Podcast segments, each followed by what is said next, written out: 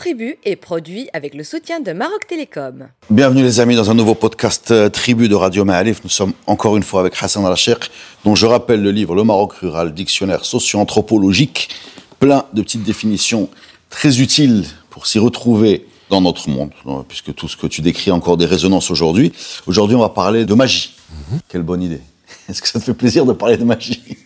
Alors, bon là, bon, c'est un point commun entre le milieu rural et le milieu urbain. Il y a bien sûr il y a de grandes différences. Alors, la magie, il faut retenir, bon, c'est un mode de pensée. On peut être citadin et mépriser un peu ce mode de pensée, ça regarde. Comme tu le dis, ça, ça touche le monde citadin aussi. Hein. Oui, oui. Bon, avec des différences, des variations assez substantielles. Donc, c'est un mode de pensée. Et en gros, vous avez trois dimensions la dimension culturelle, sociologique et affective. Alors, je ne vais pas parler de toutes ces dimensions, mais je rappelle tout simplement que lorsqu'on parle de la dimension culturelle, c'est en gros comment les gens expliquent quelques malheurs. Des malheurs qui sont des malheurs extraordinaires, pas n'importe quel malheur. Donc ça peut être un décès soudain, ça peut être euh, de la malchance, etc. Et dans une certaine mesure, soit la sorcellerie, soit la magie, soit la religion. C'est Dieu qui l'a voulu. Donc il y a une série, une option, une palette d'options pour les gens pour dire ça m'est arrivé, je suis responsable de ça. Ça m'est arrivé parce que quelqu'un m'a ensorcelé. Ça m'est arrivé parce que c'est les destins, c'est Dieu qui l'a voulu. Donc, ça s'inscrit dans ce type, euh, dans cette palette d'options. Ça, c'est la dimension un peu culturelle, la causalité, parce que la magie, historiquement, c'était surtout lorsqu'il y a une certaine performance, lorsqu'il y a une certaine pratique, lorsqu'il y a des rites qui sont exécutés. Au milieu urbain, on écoute souvent la femme qui va rouler le couscous avec la main gauche d'un mort. etc. Donc bon, on peut s'arrêter à ce niveau et dire bon c'est bizarre et passer à autre chose. Et passer à autre chose. On circule. Maintenant, si on se dit mais pourquoi la main gauche est liée à la magie? Pourquoi le cimetière? Pourquoi c'est secret? Pourquoi les gens lorsqu'ils prient, ils prient en public lorsqu'ils font de la magie, ils la font secrètement et clandestinement. Donc vous avez l'aspect sociologique, la dimension sociologique de la religion, c'est la publicité. Il y a un appel à la prière, il y a un appel, etc. Donc euh, les gens prient, et parfois même ils peuvent euh, se montrer en train de prier. Et puis la magie, elle est beaucoup définie par le caractère secret. Mais même honteux, on peut dire. Il y a, un peu, il y a une dimension. On, se cache, bien sûr, on se cache, on ne veut pas être magicien. Et donc, il y a les deux. Il y a la religion qui soude la communauté, qui fait que la communauté est une communauté. Ah, c'est le consensus un peu. Ouais. Exactement. Et puis, il y a la magie qui est un peu, on va dire, la manifestation des tensions sociales. D'accord. C'est-à-dire parce que, si on veut un peu même aller plus loin, lorsque quelqu'un dit ben Moi, j'ai eu tel malheur, c'est Dieu, j'ai eu tel malheur, je suis responsable, il ne fait pas référence aux tensions sociales. Oui, oui. Maintenant, lorsque on est dans le monde de la magie, surtout de la magie noire, de la sorcellerie. On veut identifier qui a fait quoi. Voilà. Est-ce que c'est mon voisin? Est-ce que c'est mon parent? Est-ce que c'est mon proche Etc. Donc si vous êtes dans deux types de sociétés, et si vous voyez un peu, regardez quel est le type, quel est le mode d'explication le plus fréquent, c'est un bon indicateur pour voir s'il y a des tensions sociales dans cette société ou pas. Donc ça c'est un peu le côté sociologique si vous voulez. Le côté affectif, c'est un désir. C'est un désir, un désir de nuire, ou un désir d'avoir des enfants, un désir de garder son mari. De gagner de l'argent. De gagner de l'argent, d'avoir un visa. Donc il y, a tellement. Enfin, toutes les demandes sociales sont là. Et puis il y a une certaine pratique, ça peut être une pratique un peu professionnelle, donc vous devez recourir à X, qui est magicien, qui est reconnu pour, quand vous pouvez recourir vous-même à des rites qui sont reconnus, euh, qui sont reconnus magiques. Donc il y a l'autre type, c'est un peu la professionnalisation. Le désir, pour revenir au désir, Malinowski, un anthropologue du début du XXe siècle, disait que le désir de réussir quelque chose ne se transforme en un acte magique qu'en des situations où la personne est incapable de réaliser ce désir. Hmm. Quelqu'un qui est sûr que son épouse l'aime bien, voilà, donc, ou l'inverse. Enfin, un homme qui est sûr que son épouse et une épouse qui est sûr que son mari, donc il ne va pas recourir à la magie.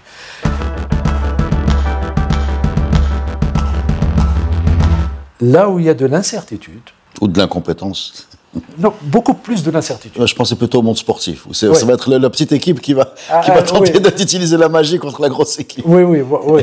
Mais c'est de l'incertitude. c'est là où il y a de l'incertitude, on recourt à la magie. Hmm. Et il a donné un exemple magnifique, qui est très simple. C'est pourquoi je, le reprends souvent. Je ne sais pas si je l'ai repris dans le dictionnaire.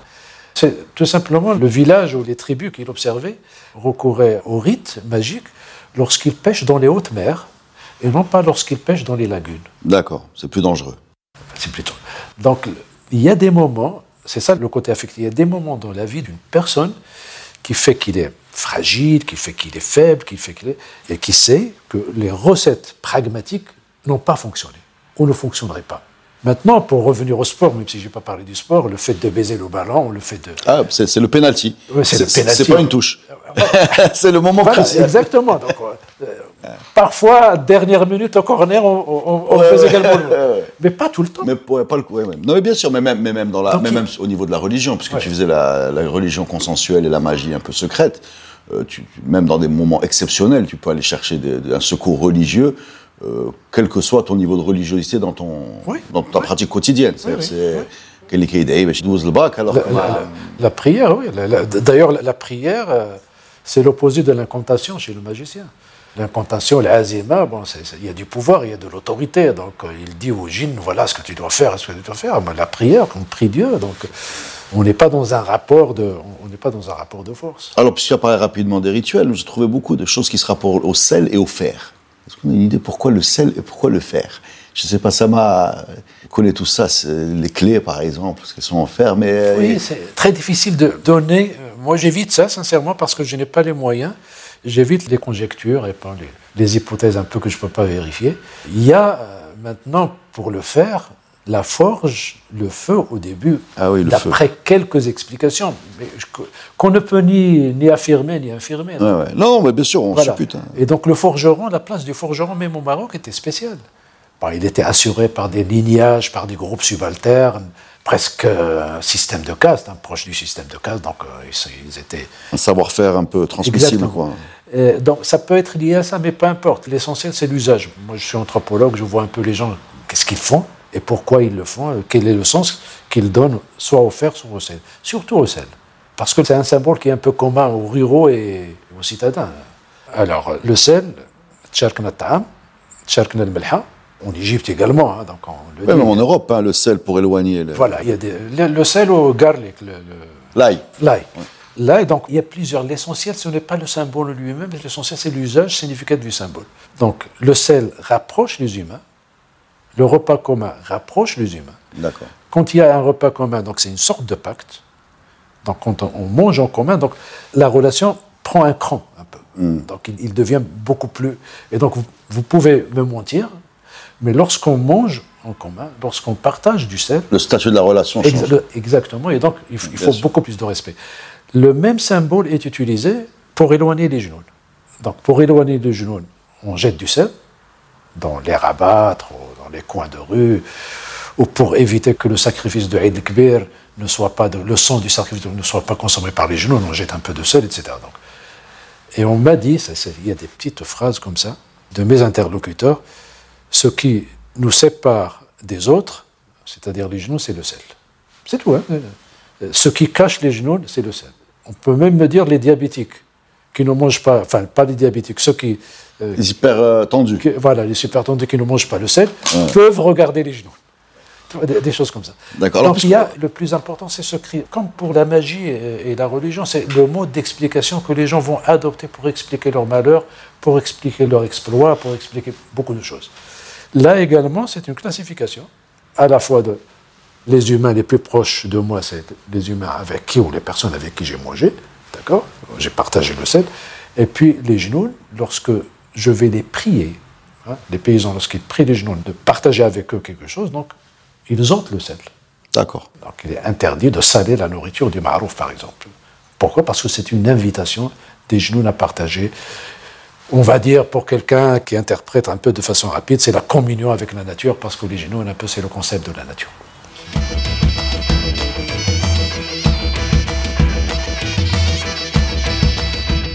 Euh, puisque tu parles de nature, c'est l'occasion de rappeler que toutes ces choses ont démarré dans un monde rural, euh, enfin, puisque tout le Maroc était rural, où les éléments naturels sont très déterminants dans ton quotidien, la pluie, euh, la, grêle, la grêle, les sauterelles. Donc on est dans un monde où on est quand même beaucoup plus à la merci des éléments sur lesquels on n'a pas la main. On n'est pas maître de ça, contrairement à quelqu'un qui aujourd'hui, euh, je sais pas, euh, qui a un métier moderne, disons, euh, Ouais. qui est informaticien par exemple, où il va faire son travail, euh, qu'il pleuve ou qu'il va. Enfin, l'incertitude était grande. Voilà ce que j'essaie de dire. Le, Exactement. le, le Exactement. risque, le risque était permanent et l'homme était fragile par rapport. à Oui, aujourd'hui. non, on peut maintenant, euh, on peut ne pas sentir ça, bien sûr. Bon. Mais si on fait un petit effort de compréhension, d'ailleurs, c'est Max Weber, on a, on a parlé, donc la différence entre la situation socio-économique du paysan, comme tu viens de le décrire, l'aléa, l'incertitude. Il dépend beaucoup plus de la nature que l'ouvrier, où il y a l'aléa également, parce Ouais, que ouais, bien sûr. le commerce, le, mar- le marché n'est pas, pas sûr, Mais il y a moins d'aléas chez sûr, les ouvriers. Et donc, s'il y a un excès rituel apparent chez le paysan, bah, parce que le calendrier rituel que j'ai décrit dans mes deux livres, c'est immense. Je parle du calendrier, je ne parle pas des actes que doit faire la femme euh, avec la vache lorsqu'elle est enceinte, lorsqu'elle met bas, lorsque- etc., etc. Et le nouveau-né, le septième jour. le- Donc il y a, y y beaucoup de... Donc oui, ça veut dire également encore, merci pour la relance, ça veut dire tout simplement que tout ça, ce n'est pas qu'on est moins intelligent, plus Ouais. intelligent que le paysan. Le plus on se met, exactement, si on se met dans une situation où il y a de l'incertitude, où il y a de l'aléa, et etc., bon, il est possible, maintenant bien sûr on est, fait- on est socialisé dans une... Mais il est possible, si on est socialisé dans ce type de culture, on va faire la même chose. Donc ce n'est pas une question d'intelligence, de mentalité. C'est une question, je pense, aussi de contrôle qu'on a sur euh, notre vie. C'est-à-dire que quand tu es, par exemple, en prison, tu vas chercher une spiritualité parce que tu, tu perds tout complètement ton contrôle sur tes déplacements et ton quotidien. Moi, je- je- avec mes étudiants, je leur dis bon, imagine, euh, voilà, le- tu prends le bus euh, crevaison, tu descends de bus, euh, je sais pas, quelqu'un te vole euh, ton cartable, tu pars juste après, il y a ton soulier qui se déchire, et puis, euh, tu, tu- tu- tu- tu vas quand même. tu, vas être bousculé, tu, vas être déstabilisé. C'est ce qu'un humoriste avait résumé, je sais pas qui c'est, mais je vais le répéter, en disant, prenez le, comme, voilà, le concept de l'athéisme, et séduisant jusqu'au début des euh, secousses dans l'avion. À ce moment-là, C'est fini. Voilà, on commence à. Voilà. Les Indochines. Et donc, c'est des situations, et donc tout dépend de l'offre de la société. Qu'est-ce que les- la société, Qu'est-ce qu'on a sur le marché? L'environnement, qu'est-ce qu'on a sur le marché? Comme explication et manette. Exactement. Voilà. Alors moi j'ai une question, tu parles rapidement des genoux. Qui est Shamharouch Alors, euh, c'est mon deuxième livre sur le sultan des autres. Euh, C'est des Shamaharosh, c'est un sanctuaire dans le Haut-Atlas, que tu connais, euh, sur la route de Topkal, de 3000, euh, 3000 d'altitude. Euh, c'est un personnage, à la fois, on va dire, pas romanesque, mais c'est un personnage du, du Mille et une nuits. Donc, on le trouve dans le Mille et une nuits. C'est un personnage également euh, qu'on trouve dans les livres de magie.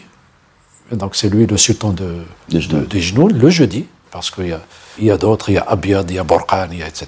Donc, mais euh, lorsqu'on lui rajoute le mot Sidi, lorsqu'il y a euh, un sanctuaire, lorsqu'il y a des rites de Ziyara qui ressemblent aux rites de tous les autres saints, donc il devient ça. D'accord, alors autre question. Tu vois, on parle, Ouais. du, rom- on parle du romanesque, du Ouais, ouais, magique, le même nom euh, euh, aux religieux. Alors moi j'ai été frappé par, euh, quand on parle de quelqu'un qui est envoûté, par la, la- la richesse du vocabulaire. Alors tu parles de Mudrob, Mshir, Mskoun, Mzaout.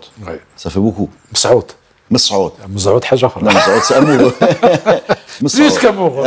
Mzaout c'est... ouais, c'est- Un fou, un amoureux fou. Ouais, ouais. Donc il y a- il y, a beaucoup de, il y a beaucoup de précision dans. Est-ce qu'il y a des degrés là-dedans Alors, Mdrob, euh, le- Mshir, Bon, le premier. Mdrob. Mdro- Mdrob ou Mshir, c'est à peu près la même chose. Vous avez une explication par les malheurs qui est attribuée au genoun. Rappelle-toi la question des tensions. Est-ce que Tensions ça sociales, implique ouais. des tensions sociales Non. Je sors de la société. Je sors de la société. Donc euh, j'ai eu telle maladie et donc je ne vais pas l'attribuer au cousin. Je ne vais pas dire il y a de la magie. Je ne vais pas dire il y a de, la, de la sorcellerie, l'aïn.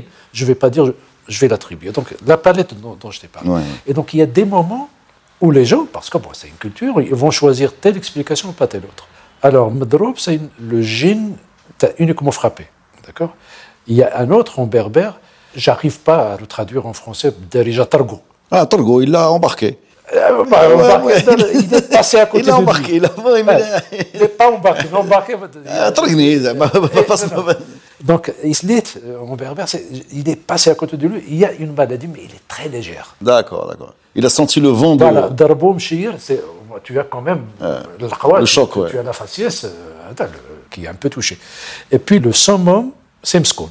Ah, parce qu'on il est habité. Quoi. Parce que c'est une possédé. conf- Voilà, c'est possédé, c'est une confusion. Habité, hein, possédé, c'est une confusion entre le sacré et l'humain. Parce que les genoux sont considérés comme un être sacré, donc il y a des rites à, à accomplir euh, avant d'aller la nuit pour irriguer ou avant de faire aller dans des coins où c'est supposé être euh, habité par les genoux. Donc tu as une gradation des maladies qui va de Targo, il est passé à côté de lui, il l'a frappé, et puis il est Rentré. ce qu'on possédait. Donc euh, voilà. Moi, et, il faut quand même signaler que tout ce vocabulaire, hein, on le sent, euh, il dépasse largement ce- le, le monde qu'on est en train de décrire. hein. Euh, il y a une expression chez les musiciens qui disent euh, "Nbrdu second", Ouais. c'est-à-dire on va, on va faire la fête. Quoi. En fait, Ouais. on va sortir notre, C'est de l'extase. notre, notre habitant. Alors, je vais juste faire un petit, une petite parenthèse amusante. Euh, tu parles du sga. Alors pour moi, qui ont grandi dans des villes, c'est le poissard. C'est le type un peu mlahous, tu vois. C'est pas, c'est le type ouais. C'est le bougre. Le, le, pauvre bougre en français. Et en fait, chez toi, euh, originalement, c'est le type qui porte la poisse, quoi. C'est-à-dire, il faut pas le croiser. Et si tu le croises, il faut retourner te coucher. Ouais. Voilà. Il faut simuler le sommeil. Il faut simuler le sommeil. Donc c'est un type identifié, quoi. On le... Euh, oui, ils sont identifiés, ils sont connus dans les villages. Hein, donc. Euh. Alors ce gars. Oui, dans les Doukala, etc. Ils utilisent le mosga. Dans le milieu rural où j'ai travaillé, on parle de ofder ou usbeh, où il y a le fdor, le fdor, où il y a le sabah. Donc, euh, quelqu'un euh, que tu vas rencontrer le matin et qui va te porter la poisse et qui va être le- ne sait rien. la source des malheurs. Ne sait Ouais, rien. Donc, euh, le plus intéressant, c'est encore une fois le mode d'explication des malheurs. Là, c'est- c'est vraiment, c'est, on est dans les tensions sociales, on est dans un lignage X ou une personne Y qui est responsable d'eux. Maintenant, lorsqu'on parle de magie, il y a une certaine performance de rituel, une pratique de rite. Rouler le couscous avec la main gauche, etc. Là, il n'y a pas de rite. Lorsqu'on parle de ce type de sorcellerie, il n'y a pas de rite. L'Aïn, par exemple, l'Aïn, en gros la même chose. de- En gros, la même chose. Le, Mayan, celui qui frappe avec les yeux, c'est également ce gars. hein, donc, euh, c'est pas loin. C'est- pas loin. Ouais, c'est lui qui a l'œil, ouais. Exactement, c'est celui qui frappe avec ses yeux, enfin le mauvais œil qu'on partage dans la Méditerranée, donc c'est une culture Ouais, ouais. méditerranéenne. L'essentiel de tout cela, c'est l'explication des malheurs. Donc on est dans le cognitif, on est dans le mode de pensée, le mode d'explication. Maintenant, euh, il est intéressant que, moi je le prends en tant qu'anthropologue, il est intéressant que tu dises, moi le mot de ce gars maintenant, il me fait rire. Et ça fait partie du processus des rituels, de pas mal de rituels, qui étaient sérieux, qui deviennent spectaculaires, qui deviennent de la mascarade, qui viennent du rire. Ouais. Et ça fait partie, c'est c'est pas qu'il faut pas le faire, c'est c'est vraiment, ça C'est fait la partie. désacralisation, en fait. c'est Exactement, la- la- exactement. Il faisait peur, d'abord il fait rire. Ben, ben, voilà, exactement. Et pas uniquement pour le sga, pour d'autres rituels. Bref, l'anecdote, c'est que j'étais en train de travailler sur la main gauche, et puis euh, on a commencé à parler d'Ofder. Et j'ai dit, mais là, vous avez un lignage Le gars était là, hein, la personne était à côté de nous. Il a commencé comme ça me- à, à faire signe euh, de sa tête pour me l'indiquer. Et euh, il dit, comment il s'appelle? Il me dit, déjà Id Lasri. Hmm. Le gaucher. Ah, il- le lignage, il s'appelle Id Lasri. Donc, il y a cette explication de Ofder ou Osbeh. Evan Spritchat, qui a travaillé sur la sorcellerie, on va terminer avec ça, pour Ofder, il a travaillé sur la sorcellerie. Il y a un passage, bon, que je vais le faire très court, où la sorcellerie ressemble un peu à ça, à Ofder. Donc, il y a- on ne connaît pas le sorcier, parce qu'il faut, il y a il y a des rites pour identifier le sorcier. Et tous les malheurs, pas tous les malheurs, il y a certains malheurs qui sont attribués à la sorcellerie. Et une fois, il, euh, Evan Spritchard était là, et puis il y a le toit qui s'est effondré. Evan Spritchard veut jouer un peu le rationnel. Il lui dit, bon écoute, le toit s'est effondré parce que les, les piliers ont été mangés par les termites, euh, etc. Il me dit, oui, oui, moi, je, on connaît ça, mais je connais. Mais ce que tu ne peux pas expliquer, c'est pourquoi les termites qui ont mangé les piliers, et le pilier s'est effondré alors que nous sommes dessus, dessous. Et donc ça réfère au concept de hasard et de coïncidence chez les Occidentaux, et même parfois chez, dans notre culture. Oui, c'est le hasard. Mais pour lui, le hasard, c'est la sorcellerie.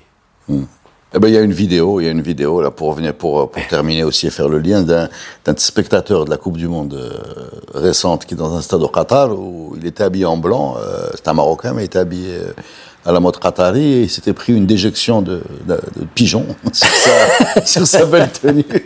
Il faisait une vidéo, c'était drôle, c'était un peu viral. Il disait Je vous la rabbakoum ala nas, chalkin nas, fad. Enfin, tu as le melhous. Euh, C'est également le, euh, je voudrais juste terminer sur, euh, sur une dernière petite notion. J'y ai pensé quand tu parlais des tensions sociales. Je ne sais pas, on est aux frontières du sujet, mais je ne résiste pas, excuse-moi. Il y a des, des explications qui. Voilà, aussi des choses, des, créations, euh, des éléments un peu magiques qui expliquent, qui apaisent des tensions sociales. Et il y en a une qui m'est venue en tête euh, en t'écoutant, c'est Regd. Regd, euh, qui est cette explication d'une grossesse tardive ou euh, hors, euh, enfin, d'une d'une veuve même parfois, où on t'explique euh, que c'est euh, un bébé qui était conçu du temps de, du mariage et qui a est resté, au lieu d'être resté 9 mois comme on a appris en sciences naturelles, est resté 5 ans, 10 ans, qui est une explication un peu magique, mais qui est en même temps une explication qui règle des problèmes euh, sociaux pour éviter d'avoir à jeter le blâme sur la, la dame ou je sais pas quoi. Donc il y a ce côté-là aussi d'explication qui, et je pense aussi, puisqu'on parle un autre podcast qui a été réalisé avec euh, Khalid Mouna, qui nous parlait du rituel de Lella Aïcha, à Sidi Ali ibn Hamdouche, où euh, les personnes efféminées avaient comme explication à leur euh, sexualité, ou à leur apparence en tout cas, cette malédiction de Lella Aïcha qui permettait aussi de sortir de sa responsabilité et d'éviter le, le jugement de la, la- la population ou de, la société. Donc il y, a- il y a ça aussi qu'il faut Oui, voir. sans, euh, sans- sans commentaire, tu l'as bien expliqué. une sorte d'intelligence collective qui permet de sortir des situations où il y aurait beaucoup de tensions, Oui, même des violences. hein. Bien sûr, c'est du paratonnerre. Hein. Voilà, donc euh, ne prenez pas ce podcast comme euh, une virée touristique euh, au Moyen Âge, mais parfois comme des solutions à des problèmes très concrets. Oui, bien sûr. Ben écoute, merci beaucoup Merci à toi. et à bientôt Et les merci amis. à Hamza. Et- Merci beaucoup. Merci.